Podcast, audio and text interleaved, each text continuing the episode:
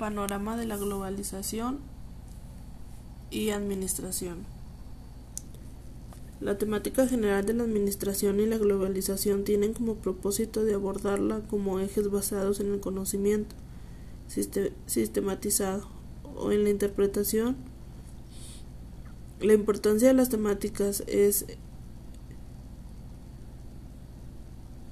la comunidad, país o bloqueos continentales y la dinámica personal, así como mundial, que pretendemos tratarla en una perspectiva psicológica y flexible,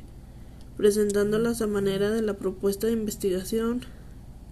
desarrollo de la organización, si es la causa o efecto de la globalización. Asimismo, el exponer los criterios que a manera de propuestas han sido expresados como alternativas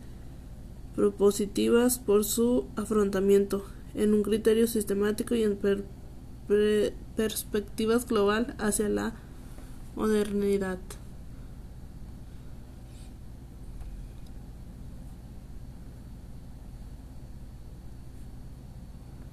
Las ciencias de la, de la, administración y la psicología, que a través de sus principales principios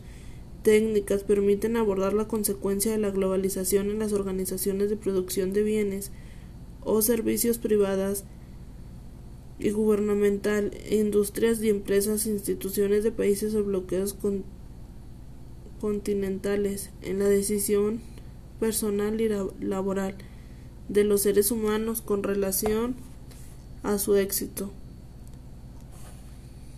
Existe una explicación focalizada focalizada de primer nivel de trabajo intenta delinear la naturaleza de la globalización para luego tratar el continente de los referentes más cercanos relacionados a los principios y técnicas de cada una de las funciones administrativas o procesos de gestión desarrollada en la administración en las organizaciones y en su tercer nivel de trabajo. Los tópicos como propuestas mediante el cambio la libertad y concentración. En este primer nivel de trabajo para un entendimiento y comprender objetivos, una situación o un problema en la práctica de la administración se convierte en la relación cual, o respuesta a la globalización, a los efectos que influyen a la dinámica de la organización de las personas. Es un saber de trabajo psicológico organizacional en el, en el cual,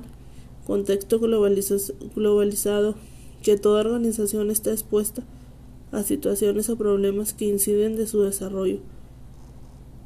y que la no atención o solución oportuna, eficiente y eficaz por su administración o gestión puede convertirla a declararse en sujeto afectado por la globalización. En este sentido, primero debemos clarificar y determinar una situación respecto aspectos nuevos no previstos, provienen de fuera, no está y no es parte de la dinámica interna de la globalización.